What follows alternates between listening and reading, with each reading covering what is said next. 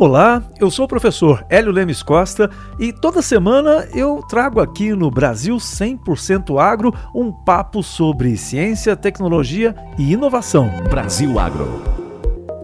Recentemente eu falei aqui sobre as carnes baseadas em células ou cell-based meat, que é uma inovação nas food techs as empresas de tecnologia focadas no consumo de alimentos e também, muitas delas, na produção de alimentos.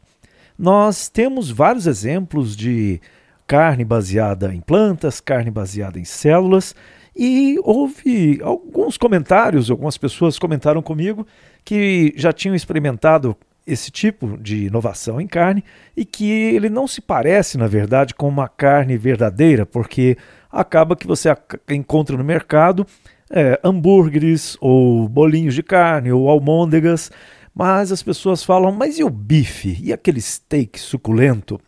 Pois é, uma a Foodtech israelense agora lançou no mercado um produto que ele é baseado em células, mas a carne ela pode ser construída com uma impressora 3D, uma bioimpressora 3D, em qualquer formato que você queira e com a quantidade de gordura que você deseje, porque ela imprime a carne que foi produzida em laboratório em camadas. E aí você escolhe o formato, escolhe a, rigidez ou a maciez e até a quantidade de gordura, porque você pode intercalar algumas camadas de carne com algumas camadas de gordura de acordo com o gosto do freguês.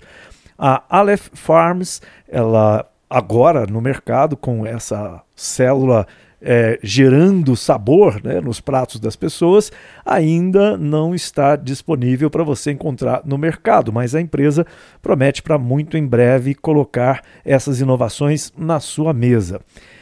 Algumas vezes as pessoas ficam intrigadas, olha, mas isso é uma inovação que será que eu quero? Será que ela está pronta? Será que realmente ela vai fazer sucesso? E aí eu gosto de lembrar que várias inovações que nós temos, científicas e tecnológicas, elas não fizeram sucesso na sua primeira versão.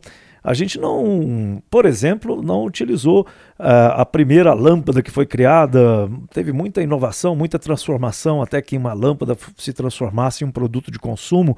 Da mesma forma, o rádio, a televisão, a internet, do jeito que ela foi inventada, era completamente diferente da internet de hoje, assim como o computador. A primeira versão do computador pesava 20 toneladas, né? e hoje a gente carrega esse computador no bolso, ou seja, as inovações elas surgem e evoluem. É, e a gente agora está no momento do surgimento dessas inovações disruptivas, que são a produção de proteína animal em laboratório, utilizando células e que ainda vai melhorar bastante. E quem sabe uma hora realmente nós vamos poder fazer essa substituição. É, que é boa em vários sentidos. Né? A gente gasta muita água para produzir um quilo de carne, a gente é, produz muito CO2 para produzir um quilo de carne e também a gente devasta né, muito espaço para poder criar e produzir é, o gado de corte que vai levar o bife até a nossa mesa. Se isso não precisar passar por todas essas etapas e a gente conseguir produzir algo que seja saboroso e ao mesmo tempo com baixíssimo impacto ambiental, ótimo, que viva a inovação no nosso churrasquinho.